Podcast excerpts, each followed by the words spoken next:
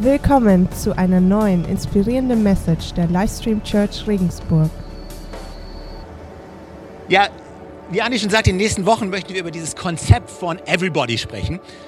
Und der Grund dafür ist, dass wir uns in der Vorbereitung überlegt haben und haben gebetet und haben gesagt, hey, Jesus, wie willst du, dass wir diese Kirche leiten?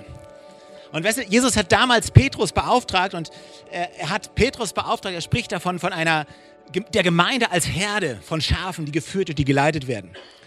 Und wisst ihr, in unserer Kirche, wir lieben es am Sonntag hier zusammenzukommen, in der großen Veranstaltung. Äh, es war in den letzten Jahren nicht immer möglich gewesen, häufig keine Option. Jetzt ist es wieder alles möglich. Wir können wieder ungehindert das machen, was wir auch vorher gemacht hatten. Äh, aber auch in der Corona-Krise, wir haben nicht aufgehört, Kirche zu sein, nur weil wir uns nicht getroffen haben. Wir waren Kirche, wir mussten andere Wege gehen, aber wir waren immer noch die Kirche. Aber wir können uns jetzt wieder ohne Einschränkungen treffen. Wir haben alle Freiheiten und möchten uns ja, den, mehr denn je danach ausstrecken, diese Kirche zu sein, die Gott sich vorstellt. Diese Gemeinschaft vom Gläubigen, die sowohl am Sonntag sich im Großen treffen, aber die auch außerhalb von Veranstaltungen existiert. Und als wir darüber nachgedacht hatten und uns gefragt haben, hey, hey, wie willst du, dass wir diese, diese Herde von Menschen führen? Wohin willst du, dass wir gehen und was willst du, dass wir machen? Da ist eine Sache wichtig geworden, und zwar dieses Wort jeder. Everybody. Also es gibt viele Menschen in dieser Stadt, in der wir die Ortskirche sind, die bisher nur Zuschauer sind. Und vielleicht sagst du dir, hey Stefan, was meinst du, wenn du jeder sagst, ja? Weißt du, wir möchten, dass alle, die die Livestream Church Regensburg ihr Zuhause nennen, Gemeinschaft erleben können, Wachstum erleben und Verantwortung übernehmen. Wir wünschen uns, dass du ein Teil der Kirche bist, nicht nur Teilnehmer einer Veranstaltung. Wir möchten, dass du weißt, dass du ein Teil der Kirche bist. Und unser Wunsch ist, dass jeder seinen Platz in der Livestream Church findet, dass jeder seinen Platz in der Familie Gottes findet. Dass du weißt, in dieser Gemeinde, dass, dass du Gott wichtig bist. Du weißt, dass du uns in der Livestream Church wichtig bist. Und durch das, was hier passiert, weißt du, dass du wichtig bist für das, was Gott hier in dieser Stadt und in dieser Welt um dich herum machen möchte und wie er dich gebraucht. Das hier ist Kirche und wir wollen sicherstellen, dass noch mehr Menschen in die Gemeinde, in diese Gemeinschaft, in diesem Kreis eingebunden sind, wo sie Wachstum erleben können, Gemeinschaft und Verantwortung gegenüber anderen übernehmen. Und das ist das Ziel der, nicht nur der nächsten paar Wochen in dieser Serie, sondern das ist das Ziel der nächsten Monate. Ja, jeder findet seinen Platz. Um es mit einem Beispiel auszudrücken, das Jesus verwendet hat, wir wünschen uns, dass du als gesundes Schaf in einer gut gehaltenen Herde mit einem guten Hirten unterwegs bist.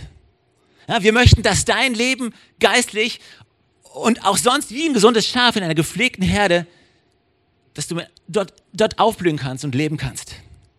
Und Jesus fasst es zusammen im Johannesevangelium im 10. Kapitel 27, da sagt er, meine Schafe hören meine Stimme und ich kenne sie und sie folgen mir. Ein einfacher Satz, aber so viel ist da drin. Ja, er sagt, ich habe Schafe. Ja? Es geht um alle. Ja, es gibt eine Herde, ich kenne meine Schafe, meine Schafe hören meine Stimme, in all dem Durcheinander, in all dem Getümmel, mit all der Verwirrung und all dem Lärm hören sie meine Stimme und sie folgen mir. Und diese Art von Beziehung, die ist für jeden verfügbar. Jeder kann durch Jesus den guten Hirten kennen und von ihm zum Leben geführt werden. An einer anderen Stelle im Johannesevangelium im 10. Kapitel sagt er, ich bin die Tür, sagt Jesus. Wenn jemand durch mich eintritt, wird er gerettet werden. Er wird ein- und ausgehen und gute Weide finden.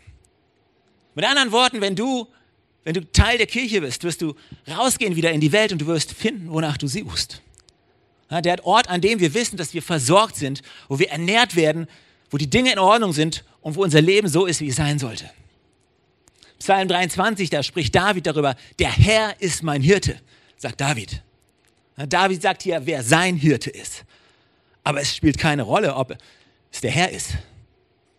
Du hast einen Hirten. Jeder von uns wird von jemandem geführt. Weißt du, und Jesus ist hier und, und sagt, hey, ich bin der gute Hirte. Und meine Schafe, ich kenne sie. Ja, sie hören meine Stimme und sie folgen mir. Meine Frage, erste Frage heute hier ist, führt der gute Hirte dein Leben? Und Jesus beschreibt das in Johannes im 10. Kapitel. Und ich möchte mir gleich einen Moment Zeit nehmen, um diesen ganzen Abschluss zu lesen. Ist ein bisschen lang, aber wird uns gut tun. Und im Kapitel 10 beginnt es damit und du musst dir die Denkweise von jemandem in diesen Tagen von, von Jesus vorstellen. Ja? Viele von uns, wir sind keine Hirten, wir sind keine Schafe, wir sind keine Bauern und äh, sind nicht so häufig auf dem Bauernhof. Aber diese Menschen damals, die, die hatten dieses Mindset, die wussten sofort, konnten voll nachvollziehen, von was Jesus hier sprach und was er sagen wollte. Johannes 10, Vers 1. Ich sage euch, wer nicht durch die Tür in den Schafstall hineingeht, sondern auf einem anderen Weg eindringt, der ist ein Dieb und ein Räuber. Der Herr, Hirte geht durch die Tür zu den Schafen. Ihm macht der Wächter auf und auf seine Stimme hören die Schafe. Er ruft die Schafe, die ihm gehören.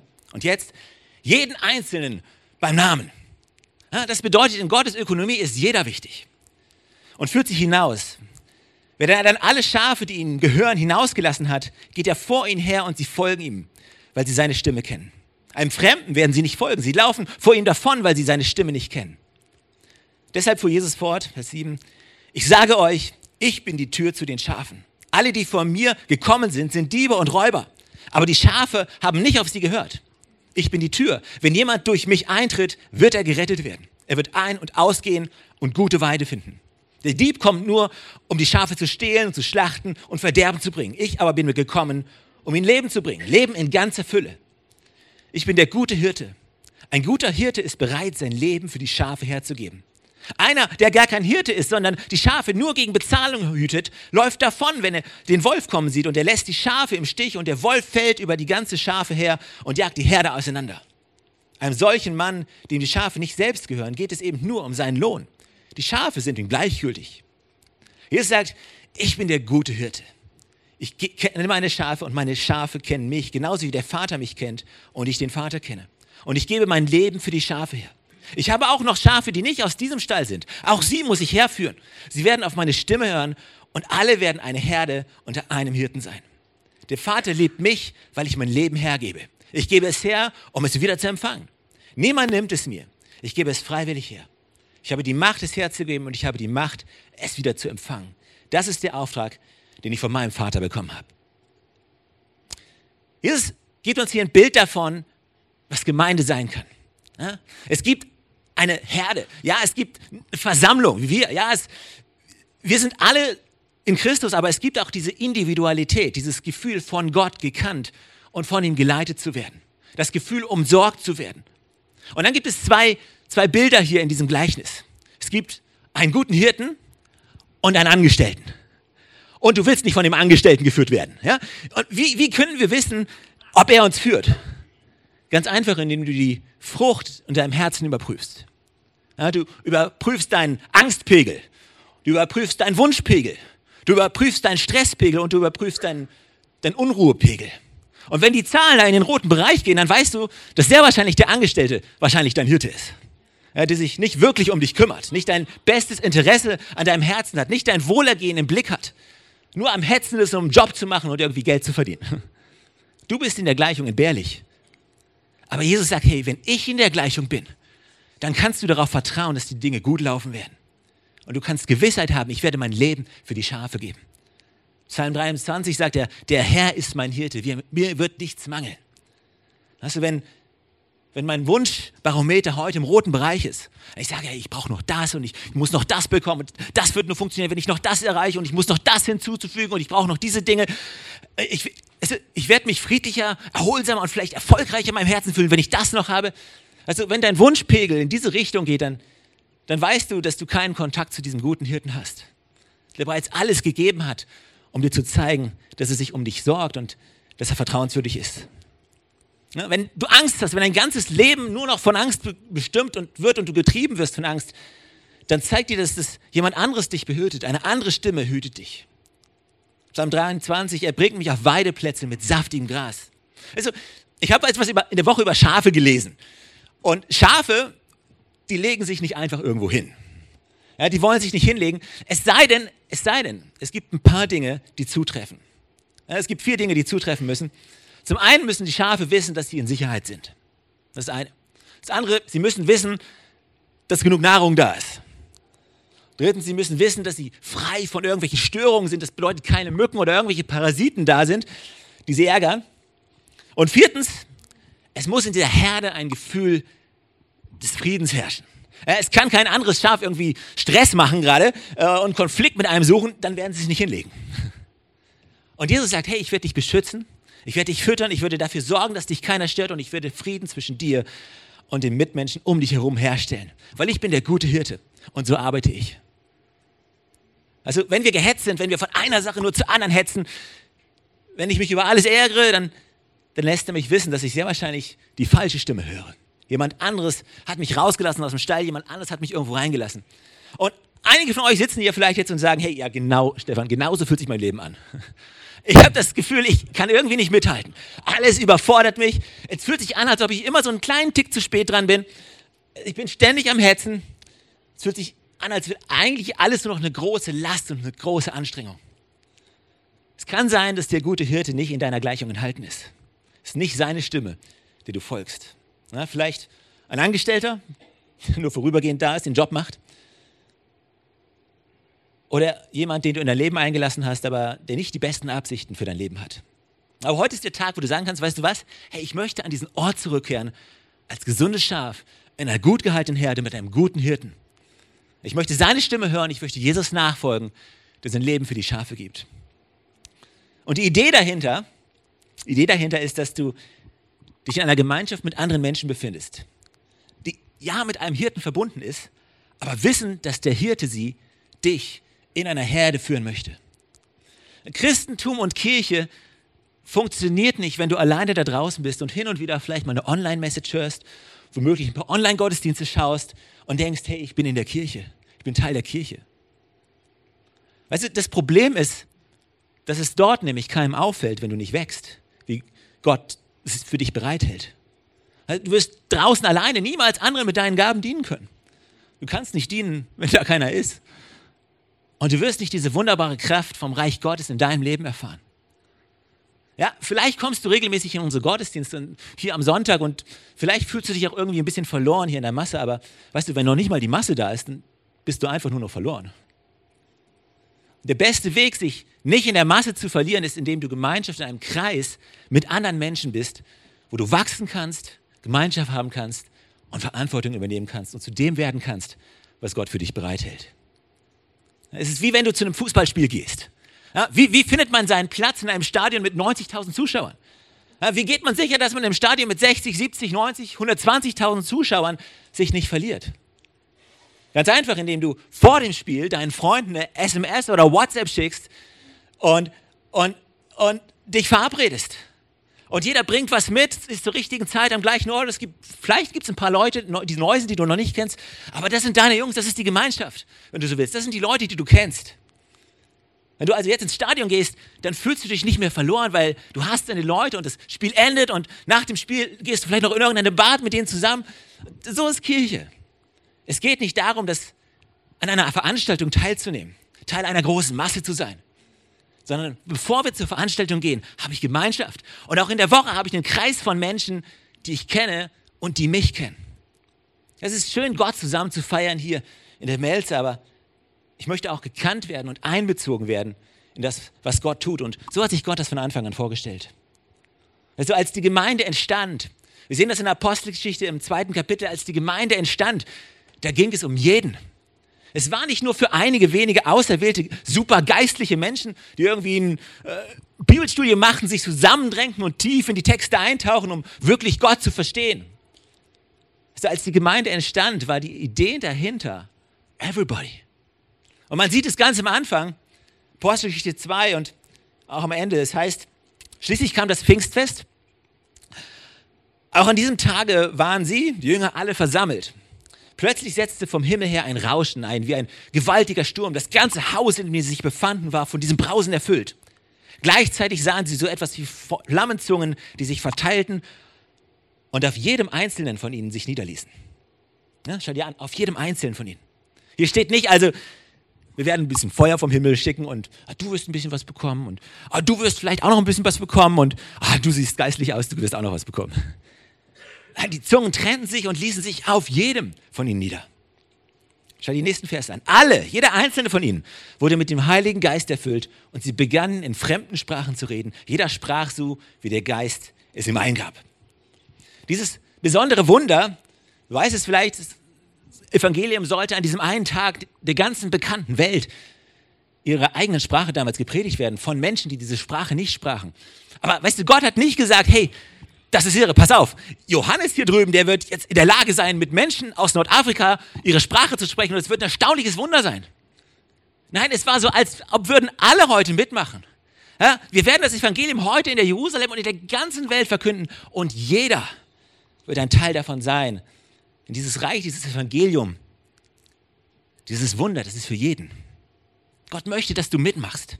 Er möchte, dass du weißt, dass du durch Jesus Christus Zugang zu seinen Verheißungen hast und Zugang zu den Plänen und Absichten Gottes. Also es ist nicht Sache des Pastors, des Core-Teams, des Worship-Teams oder des supergeistlichen Begrüßungsteams, an der Tür diese Aufgabe zu erfüllen. Nein, jeder hat Zugang zu diesen Versprechen.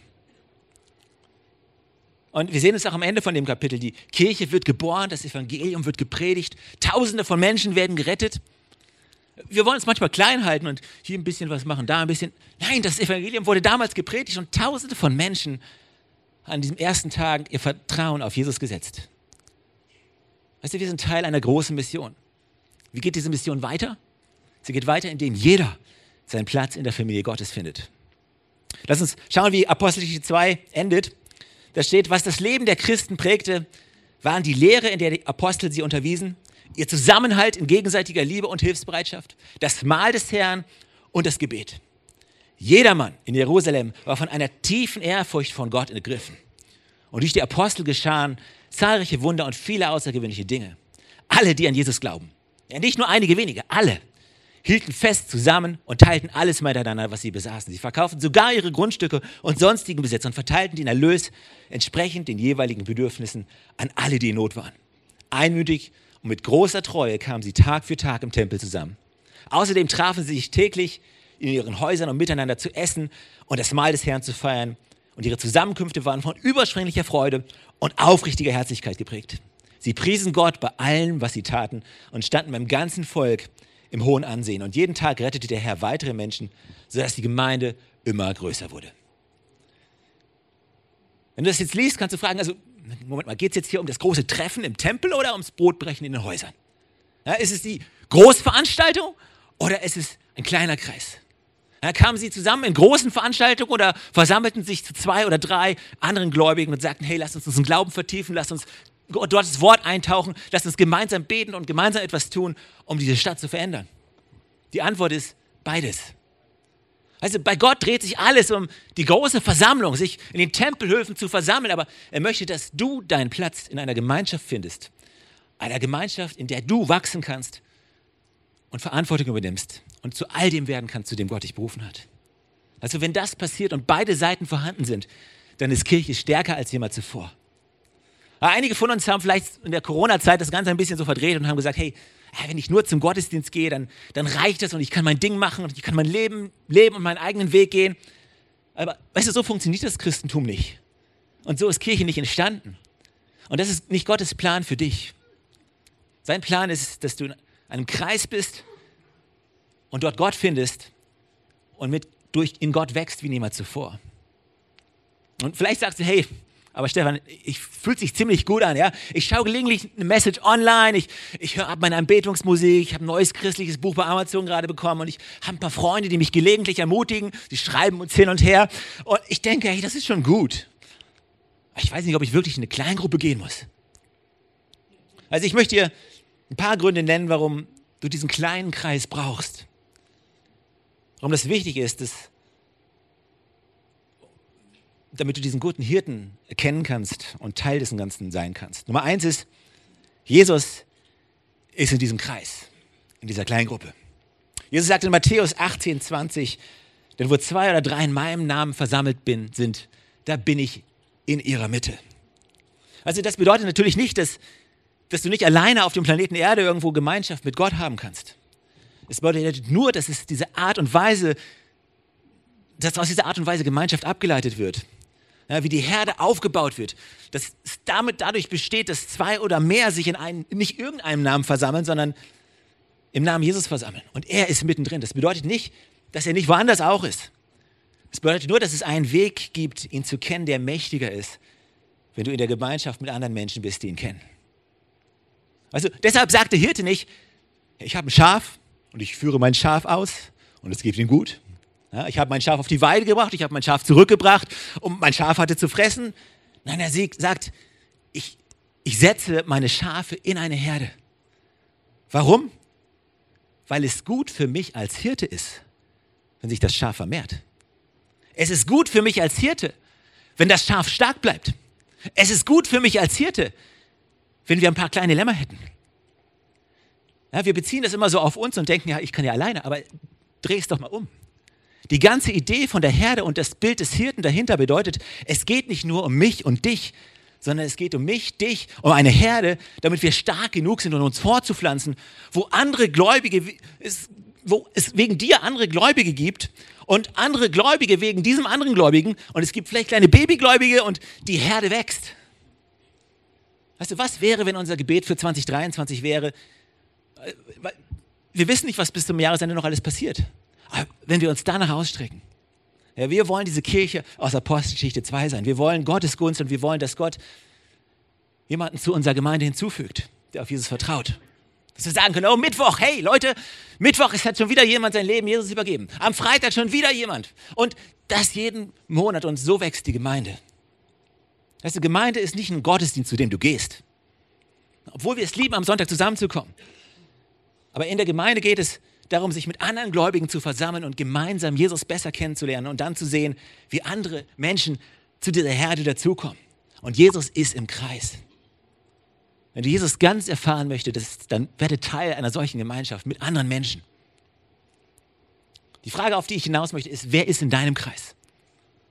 Wer ist in deinem Kreis? Oder auch andersherum, die Frage, fällt dir gerade jemand ein, der so einen Kreis braucht, so eine solche Gemeinschaft braucht? Der zweite Grund, warum diese Gemeinschaft wichtig ist, ist, weil jeder deinen Namen kennt. Weil jeder deinen Namen kennt. In den 80er Jahren gab es eine ziemlich beliebte Fernsehsendung und die Titelmelodie, die fing folgendermaßen an.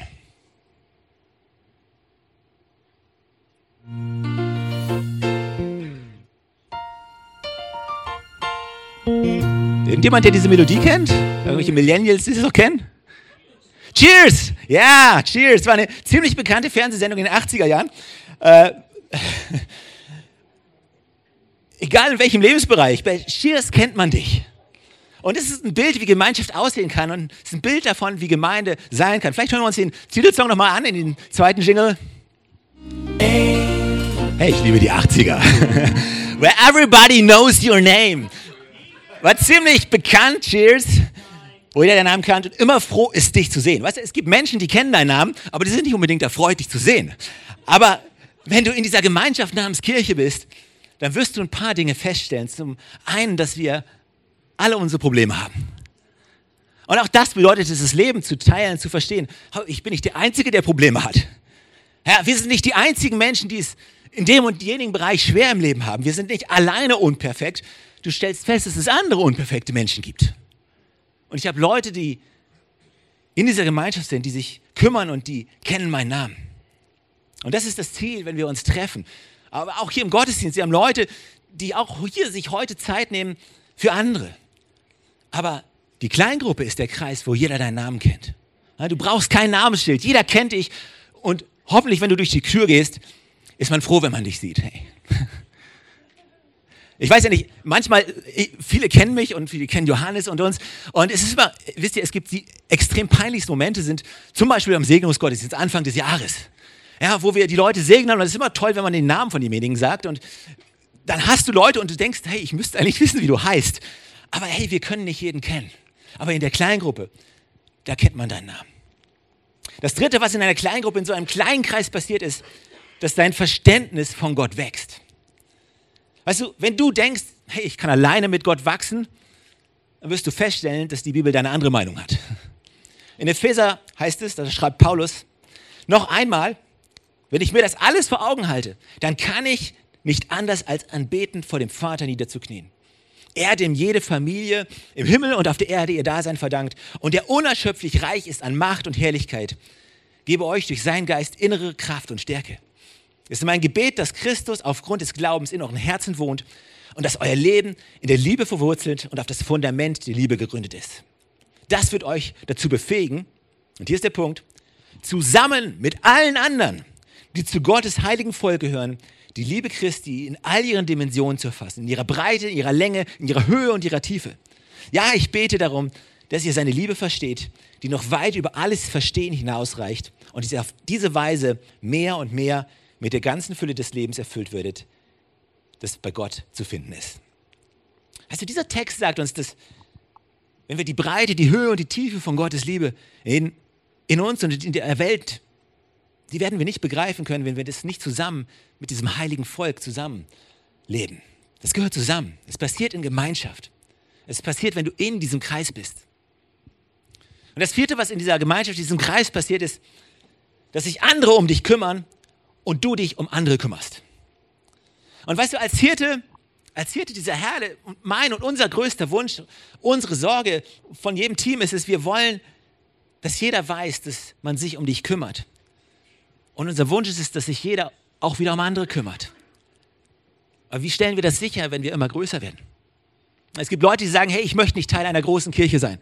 Ich möchte irgendwo hingehen, wo man mich kennt. Ich möchte irgendwo hingehen, wo Leute meinen Namen in der Kirche kennen. Ja, ich möchte irgendwo hingehen, wo man sich um mich kümmert. Und weißt du, du musst nicht unbedingt zwangsläufig zwischen einer großen und einer kleinen Kirche dich entscheiden. Das kann eine kleine Kirche in der großen Kirche geben. Und das macht die große Kirche tatsächlich kraftvoller, wenn es eine kleine Kirche darin gibt. Wenn es eine Kleingruppe gibt, du, du triffst dich vor dem Spiel, nach dem Spiel, du bekommst die Kirche, das Evangelium und diese Erfahrung aus Apostelgeschichte 2, du bekommst die Gemeinschaft, nach der wir uns alle sehen und du wirst umsorgt. In einem Kreis kümmerst du dich um andere Menschen und andere Menschen kümmern sich um dich. Ja, du tauchst nicht einfach jedes Mal auf und sagst, hey, lass, lass mich dir meine Geschichte erzählen. Du tauchst auf, hörst dir die Geschichte anderer Leute an. Vielleicht geht es in einem Tag mal um dich man betet für dich und deine Anliegen. Vielleicht geht es am anderen Tag, betest du für jemand anderen. Ja, da brauchst du keinen Plan für, kein Programm und auch keinen Abschluss für. Und auch nicht eine Erlaubnis. Du sagst, ich weiß, ein anderer hat ein Bedürfnis. Dieses Bedürfnis, das kann ich stillen und ich werde dem Bedürfnis nachkommen. Jemand kümmert sich um mich und ich kümmere mich um jemand anderen. Und weißt du, wo das passiert? Es passiert nicht in einer großen Veranstaltung, nicht hier. Es gibt keinen Moment hier im Gottesdienst, wo wir das hier leben, am Sonntag. Und wo ich zu jemandem hingehe und sage, du, wir müssen jetzt mal tief eintauchen. Nein. Aber das passiert im kleinen Kreis, in der kleinen Gruppe, wo man sich kennt wo man sich füreinander interessiert und füreinander da ist. Das fünfte, was passiert, ist, dass du lernst, anderen mit Liebe zu begegnen. Und schau dir an, was Paulus in Kapitel 4 sagt. Er sagt, ich ermahne euch nun, ich, der Gefangene im Herrn, wandelt würdig der Berufung, mit der ihr berufen seid, mit aller Demut und Sanftmut, mit Langmut einander in Liebe ertragend. Cool, oder? Sanftmut ist übrigens eine Frucht des Heiligen Geistes. Und wenn du wissen willst, ob der gute Hirte dich führt oder der Angestellte, dann schau nach, ob Sanftmut im Spiel ist. Also, es bedeutet nicht, dass du dich nicht in deinem Leben an, an die Wahrheit halten musst. Es bedeutet nur, dass in dieser Wahrheit und aus dieser Wahrheit heraus du mit einem Geist der Sanftmut anderen begegnen sollst. Warum ist das wichtig? Ganz einfach, weil wir alle gemeinsam unterwegs sind. Keiner von uns ist schon angekommen. Und es ist wichtig, weil du mit Leuten zusammen bist, auf Leute treffen wirst, die nicht mit den Ansichten, die du hast, einverstanden sind. Dein Nachbar sieht die Sache vielleicht anders als du. Und warum ist es wichtig? Weil wir müssen einsehen, zum einen müssen wir uns Jesus und der Bibel unterordnen, aber wir werden feststellen, dass wir die Dinge unterschiedlich sehen können. Und wie gehen wir damit ganz praktisch um? Paulus sagt, setzt alles daran, die Einheit zu bewahren, die Gottes Geist euch geschenkt hat. Sein Frieden ist das Band, das euch zusammenhält. Mit Einheit meine ich dies. Ein Leib, ein Geist und genauso auch eine Hoffnung, die euch gegeben wurde. Als Gottes Ruf an euch erging ein Herr, ein Glaube, eine Taufe, ein Gott und Vater von uns allen, der über alles regiert durch alle wirkt und in allem lebt. Wisst ihr, wir neigen als Menschen dazu, uns einen Kreis voller Menschen zu schaffen, die denken wie wir, aussehen wie wir, glauben wie wir. Ist so, oder? Aber die Herde wird nicht wachsen, es sei denn, du bist bereit, Menschen in deinen Kreis mit aufzunehmen, die die Dinge nicht so sehen, wie du sie siehst. Das heißt nicht, dass alle Meinungen gleich sind. Das heißt nicht, dass jeder die gleiche Sicht auf Gott hat. Jeder ist an Gottes Tisch eingeladen aber es ist der Tisch Gottes. Du, Jesus sagt, und der Geist und die Braut sagen, komm. Und wer hört, spreche, komm. Und wen dürstet, der komme. Jeder und jeder kann zum Tisch der Barmherzigkeit und der Gnade Gottes kommen. Aber du darfst nicht vergessen, dass es sein Tisch ist. Er wird das Tempo vorgeben, er wird das Essen servieren, er wird die Atmosphäre schaffen. Er ist es, der Veränderung in uns schafft und ihm gehört all die Ruhm und die Ehre. Und wenn, die, wenn unsere Herde wächst, wenn mehr Menschen Jesus kennenlernen, wenn mehr Menschen gerettet werden, bereuen, umkehren, ihr Leben ändern, Jesus erfahren, Vergebung erfahren, verändert werden, vom Geist erfüllt werden, ist es unsere Aufgabe, ihnen mit Liebe zu begegnen. Wir sollen anderen mit Demut und Sanftmut begegnen. Und ich glaube, das passiert am besten in einem kleinen Kreis. Nummer sechs, das letzte. Etwas, was in diesem kleinen Kreis passiert ist, man schlägt Wurzeln. Also es ist unwahrscheinlich, dass du ohne Gemeinschaft Wachstum erlebst und ohne tatsächlich Verantwortung zu übernehmen, tatsächlich diese Art von Wurzeln entwickelst, die notwendig sind, um auch eine gewisse Frucht zu produzieren. Wir alle wollen Frucht, oder? Wir alle wollen uns Frucht. Aber wer ist bereit, die Wurzel in den Erdboden zu stecken und da sich auszustrecken? Zu sagen, hey, wir wollen dieses und jenes Leben. Ich möchte, dass Gott dies in meinem Leben tut. Ich will Gottes Gunst hier in meinem Leben. Ich möchte irgendwann an dem Ort sein. Ich möchte all das. Aber du brauchst die Wurzel, um diese Frucht zu bekommen. Schon mal drüber nachgedacht? Und das passiert in Gemeinschaft. Das haben wir gerade oben gelesen. Ja, ich bete darum, dass ihr nicht nur einige, sondern ihr zusammen seine Liebe versteht, die noch weit über alles Verstehen hinausreicht. Und dass er auf diese Weise mehr und mehr mit der ganzen Fülle des Lebens erfüllt wird, das bei Gott zu finden ist. Und das passiert in dieser Gemeinschaft. Denn in diesem Kreis bist du sicher und du übernimmst Verantwortung und du bist rechenschaftspflichtig. Verantwortung zu übernehmen ist nicht besonders attraktiv, oder? Und äh, rechenschaftspflichtig, ganz ehrlich, ich, ich mag es nicht besonders, jemandem rechenschaftspflichtig gegenüber zu sein. Ich will nicht, dass mich jemand kontrolliert. Ich brauche niemanden, der mich kontrolliert. Aber Rechenschaftspflicht, wenn du mal drüber nachdenkst, das bedeutet nur, dass jemand sagt, hey, du bist mir wichtig. Da ist jemand, der sagt, hey, ich kenne dich. Da ist jemand, der sagt, hey, das ist für alle. Da ist jemand, sagt, all diese Versprechungen, die sind für jeden. Du kannst auf all diese Verheißungen zugreifen und diese Bestimmung von Gott bekommen. Du sollst ein Teil davon sein. Ich weiß nicht, gibt es jemanden von euch, der CrossFit macht? Gibt es jemanden, der so sportlich ist? Haben wir jemanden, der CrossFit macht? Keiner. Hey, Leute, ich mache es auch nicht. Aber ich habe ich hab mich darüber erkundigt, ich habe ein paar Videos gesehen. Ist, ist crazy, ja? Du so eine, kriegst in so eine CrossFit-Box und äh, dabei geht es darum, dass du nicht in einem riesen Fitnessstudio bist und vor dich alleine hintrainierst. Das gibt's auch. Aber bei der CrossFit-Box geht es um Rechenschaftspflicht. Du gehst in diese Box, du wirst Teil eines Teams, bist mit anderen unterwegs, dein Name steht an der Wand im Computersystem, deine Workouts werden eingeloggt, jeder hat Zugang zu deinen Ergebnissen und jeder sieht und begleitet dich während des Workouts. Und du hast ein Ziel, was du versuchst zu erreichen, was du vielleicht noch nie erreicht hast. Und andere Menschen sind dabei und werden sicherstellen, dass es dir dabei gut geht. Ja, wenn ich ohnmächtig werde oder wenn ich mich auf den Boden übergebe, gibt es jemanden, der mir Wasser reicht. Ja? Dort wird für mich gesorgt und ich bin anderen gegenüber rechenschaftspflichtig. Meine Ergebnisse sind offensichtbar. Das, das soll nicht heißen, dass es auch irgendwelche einsamen Läufer gibt, die tausende und tausende Kilometer für sich alleine laufen. Aber für den Durchschnittsmenschen muss es einen Kreis mit anderen Menschen geben. Und darum geht es bei diesem guten Hirten. Dieses Bild, was Jesus hier zeichnet, das sagt uns nicht besonders viel. Ja, viele Menschen, viele von uns waren noch nie in der Nähe von einem Schafstall. Wir wissen nicht viel über dieses Thema und wenn du an Schafstall denkst, dann denkst du vielleicht wie ich, so irgendwie an Zaun mit, ja, mit Elektrodings. Du kannst reingucken, was die Schafe so machen. Aber als Jesus Schafstall sagte, da wussten seine Zuschauer sofort, was er meinte. Er sprach von einem befestigten Bauwerk, mannshohen Mauern, über die ein Schaf definitiv niemals überspringen konnte. Etwas, wo es ein Wolf sich zweimal überlegt, ob er wirklich rüberspringen will. Und dieser Pferch aus Steinwänden hatte eine winzige Öffnung, die gerade groß genug war, damit ein Schaf hindurchkommen kann.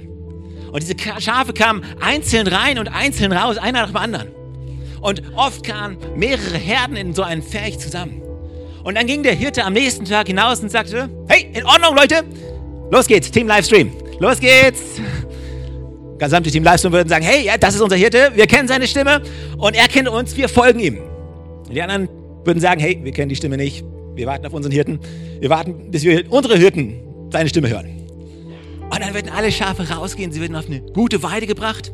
Der Hirte, Hirte ihnen vorausgeht und wenn sie zurückkommen, steht der Hirte am Tor und checkt sie wieder ein. So und so und so und so und so und so und bitte. Ja, sie alle haben ihren Namen.